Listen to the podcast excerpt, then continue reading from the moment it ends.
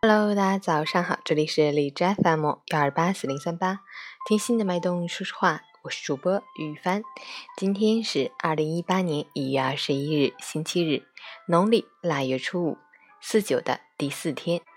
今天是世界拥抱日。好，让我们去看一下天气如何。哈尔滨晴，零下十九到零下三十一度，西风三级，持续高冷天气模式，寒潮蓝色预警，天寒地冻。冰冷刺骨，一定要做好防寒保暖工作。外出要全副武装，羽绒服、帽子、手套、雪地靴等装备必不可少。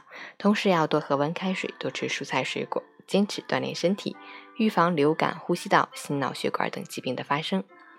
截止凌晨五时，海市的 AQI 指数为四十七，PM 二点五为二十九，空气质量优。